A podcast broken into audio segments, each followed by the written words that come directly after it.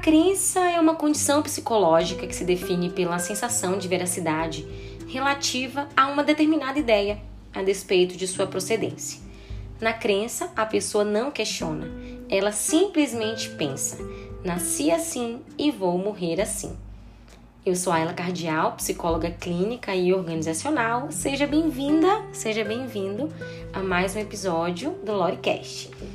Hoje vou falar sobre as crenças. Afinal, o que são crenças?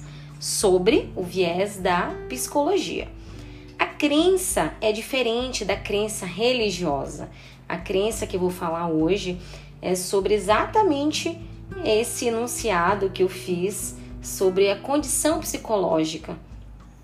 É como você se percebe nesse mundo, é sobre o seu autoconceito. A crença não é a atuação real, mas como você vê e como você acredita. Ou seja, a crença ela é através, uh, cada um tem as suas crenças, então ela está relacionada muito à sua visão de mundo, então é muito particular, é a sua percepção que foi aceita como verdade na sua infância, por exemplo.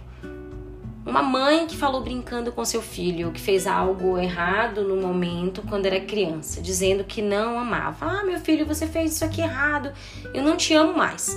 Naquele momento, aquela criança acreditou na afirmação de sua mãe e pode ter levado isso para o resto da vida. Então, isso pode é, é, se transformar numa crença na vida adulta e a pessoa ficar presa a essa crença. Nossas crenças elas têm relação ao nosso pensamento e ao nosso pensamento mais profundo dentro da nossa estrutura cognitiva. E ela está no inconsciente. Geralmente são aquelas ideias mais rígidas, mais engessadas que a pessoa acaba super generalizando tanto sobre si sobre os outros e sobre o mundo. Elas são formadas na infância, como eu disse agora, e se fortalecem como verdades absolutas ao longo da vida. Elas fazem parte da formação do caráter, de valores, fatores psicossociais, fatores aprendidos que acabam influenciando na personalidade da pessoa. Boa parte do caráter do indivíduo ele é formado pelo processo de socialização, por exemplo. E as crenças, elas acabam orientando o comportamento da pessoa.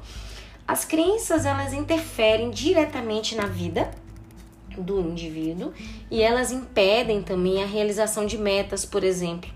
Elas são associadas a emoções muito fortes e acabam se tornando ativas em situações é, onde a pessoa se encontra numa maior vulnerabilidade e as crenças também elas são idiosincráticas, né? Cada pessoa tem o seu conjunto. Como eu falei, é muito particular, é muito pessoal de cada pessoa, é, tem a ver com a formação do seu caráter, a sua personalidade, o seu comportamento e o seu temperamento também, tá tudo associado.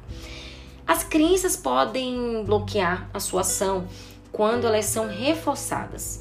Eu vou dar alguns exemplos aqui de algumas frases que eu tenho certeza que você pode ter ouvido ao longo da sua vida e que são nada, né? Não são nada mais do que crenças que são reforçadas por gerações. Por exemplo, sofrer é virtuoso, você precisa servir, você precisa ser humilde para ser uma pessoa virtuosa. Mulher dirige mal, por exemplo, né? Não tem. É, algumas pessoas comentam, ah, acontece alguma coisa, alguma. É, é, é, alguma questão no trânsito, uma batida, alguma manobra errada, ah, só podia ser mulher. Às vezes outras mulheres fazem esse comentário, né? De uma maneira maldosa e acabam não percebendo a força que aquilo tem, que aquilo é uma crença. Psicólogo não tem problema. Mentira, tá, gente? Tem sim. A gente, é, por pelo psicólogo ser um profissional, uma pessoa terapeutizada, ele acaba aprendendo ao longo da vida, ao longo da experiência na exercendo a sua profissão, a lidar com as suas questões de uma forma mais elaborada, né? Que é o nosso trabalho com os nossos clientes, pacientes. Ah, que pessoa, que menina esforçada. Ela é tão esforçada, mas ela não é tão inteligente, né?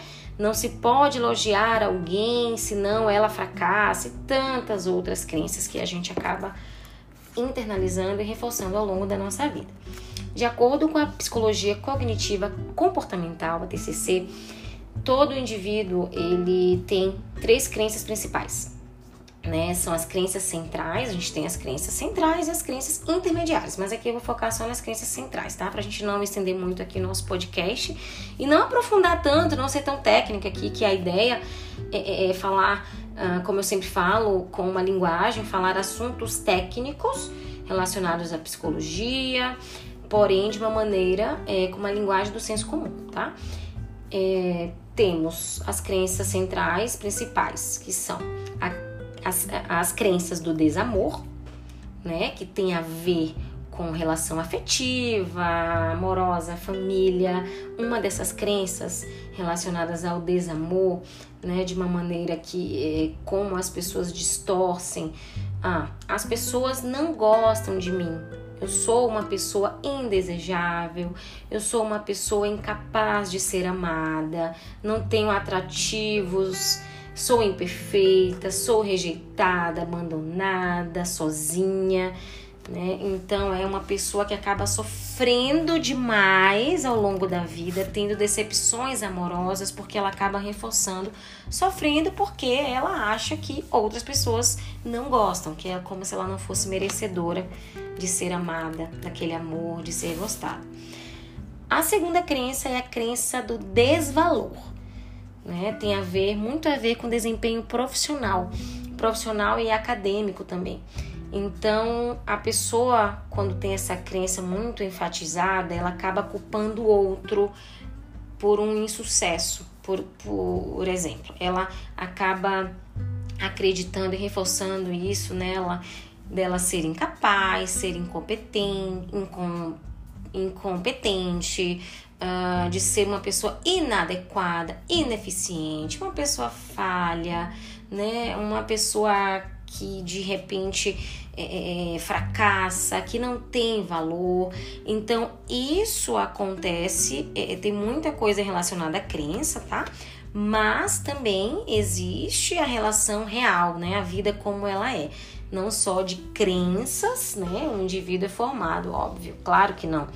Né? Você pode encontrar um chefe, já aconteceu comigo, vocês que me acompanham aqui, já falei sobre isso, né? Sobre tipo a, um chefe é, abusivo, que reforça, que faz, ele se alimenta, é, é fazendo outras pessoas sentirem incapazes, né? Esse tipo de chefe para alimentar o ego dele ou por uma ineficiência dele né, desse chefe, ele acaba fazendo com que as pessoas se sintam assim também. Então aí é algo mais complexo para a gente aprofundar na terapia, né?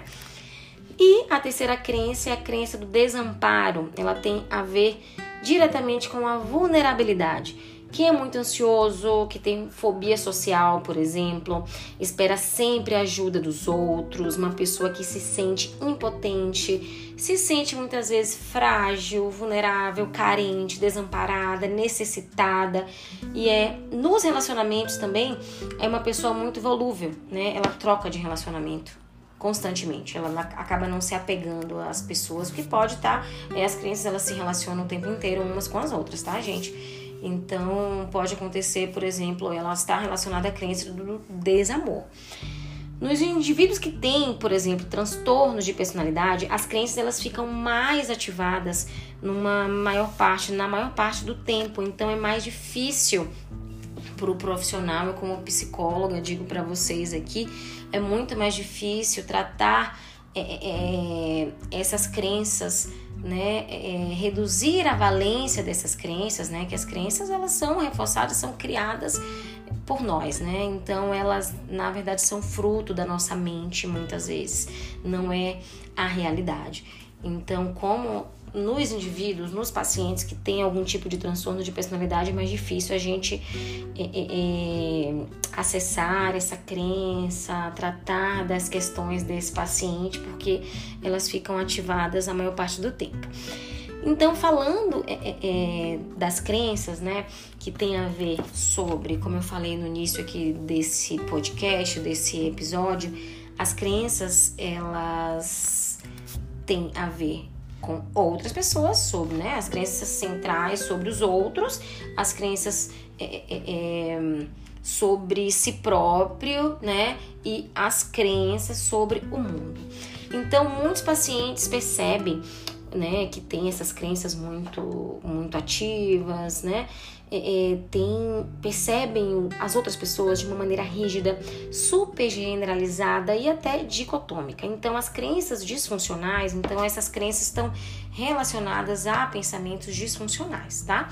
ou negativas sobre os outros, né, levam a essas pessoas a terem percepções realmente pessimistas em relação às outras pessoas. Por exemplo, pessoas são vistas como desprezíveis, pessoas frias, né, prejudiciais, ameaçadoras, até manipuladoras. Então, pessoas são desleais, traiçoeiras, só querem se aproveitar. Ah, fulano só quer se aproveitar de mim, quer tirar vantagem, se aproveitar da minha boa vontade, né? Então, essas pessoas, elas se vitimizam. Então, só recapitulando aqui, essas crenças, gente, são enraizadas, estão ali no nosso inconsciente, essas crenças, elas são disfuncionais, tá? Então elas estão relacionadas a muito a momentos de fragilidade e elas surgem, elas vêm à tona nesses momentos, tá? Então, outro tipo de crença disfuncional, né, sobre os outros, né? Algumas pessoas, né, podem ter uma visão positiva e real também, que é disfuncional, que é irreal, que né, tá totalmente fora da realidade, mais ou menos um fruto da imaginação, da nossa imaginação naquele momento que tem a ver com a crença que está lá enraizada em você, tá? Tá lá guardadinha no seu inconsciente. Surge alguma situação aí que te deixa vulnerável, te incomoda, né? E você ela vem à tona. Então, tem uma visão positiva e real também, como se as pessoas fossem superiores, muito eficientes, amáveis e úteis, diferente da visão que essas pessoas têm de si próprias, né? Que tem a ver com a inferiorização. É, quem já é, é quem é meu paciente está ouvindo aqui, minha paciente ou alguma pessoa que é, é, já faz terapia há algum tempo, é mais terapeutizada, pode ter ouvido falar sobre as, os erros ou as distorções cognitivas. A gente tem a maximização, a minimização, que tem a ver com isso aqui também, tá? E as crenças disfuncionais sobre o mundo, né? Pessoas percebem o mundo de uma maneira rígida, também super generalizada, dicotômica, e acabam criando crenças negativas sobre o mundo ao seu redor. Essas pessoas acreditam que não conseguem o que querem. E por quê? Por causa dos obstáculos encontrados no mundo. Então o mundo é injusto, é hostil, imprevisível, incontrolável, ameaçador e perigoso. As pessoas culpam a crise, por exemplo, ao invés de, de perceberem as oportunidades, né? Ela está muito relacionada ao desamparo, por exemplo. Na crise, eu vou dar um exemplo da crise que a gente está vivendo em relação à pandemia, né? Não deixa de ser uma crise. Então, vamos lá. É uma coisa bem real, tá? Donos de funerária, gente, nessa pandemia, eles foram pessoas que lucraram na crise, né? A indústria farmacêutica lucrou na crise né? Então, outras áreas, né? outras áreas de negócio que acabaram lucrando e pessoas profissionais, muitas pessoas se é, se sentiram que tem, é, por, por exemplo, essas crenças disfuncionais sobre o mundo, se é, sentiram desamparadas, enquanto outras viram uma oportunidade na crise, né, que tem a ver com a serendipidade. Um dia eu vou falar sobre isso com vocês. Então, finalizando aqui esse episódio, se você se identificou com alguma crença, sugiro que procure um psicólogo para entender melhor o seu funcionamento e aprender a lidar melhor com as situações, principalmente aquelas situações que te afligem. Né? Então, a terapia serve para isso, para através da psicoeducação, o terapeuta, o psicólogo ajudar você nessa sua caminhada a a encontrar, né, a fazer de você uma pessoa mais leve, que você tenha que ajudar você a, a encontrar o seu bem-estar, né, e a ter uma melhor qualidade de vida. E muito disso vem da psicoeducação. Nós, psicólogos, terapeutas, fazemos com que o paciente ele entenda entenda o funcionamento. Então, no processo terapêutico, a gente destrincha melhor sobre as crenças e sobre outros assuntos né, para o paciente entender o que está se passando com ele. Eu indico leitura, eu trabalho com atividade, com formulários, com questionários, testes psicológicos de personalidade, avaliações para que o paciente ele consiga se enxergar melhor, se perceber melhor e com isso acelerar o seu processo aí de melhora. Então, obrigada a você por me escutar mais uma vez. Espero que tenha gostado desse episódio. Qualquer dúvida, manda um WhatsApp, manda um direct lá no Instagram também, que eu vou responder com o maior prazer, tá? Obrigada por estar aqui comigo mais um dia aí. Até o próximo.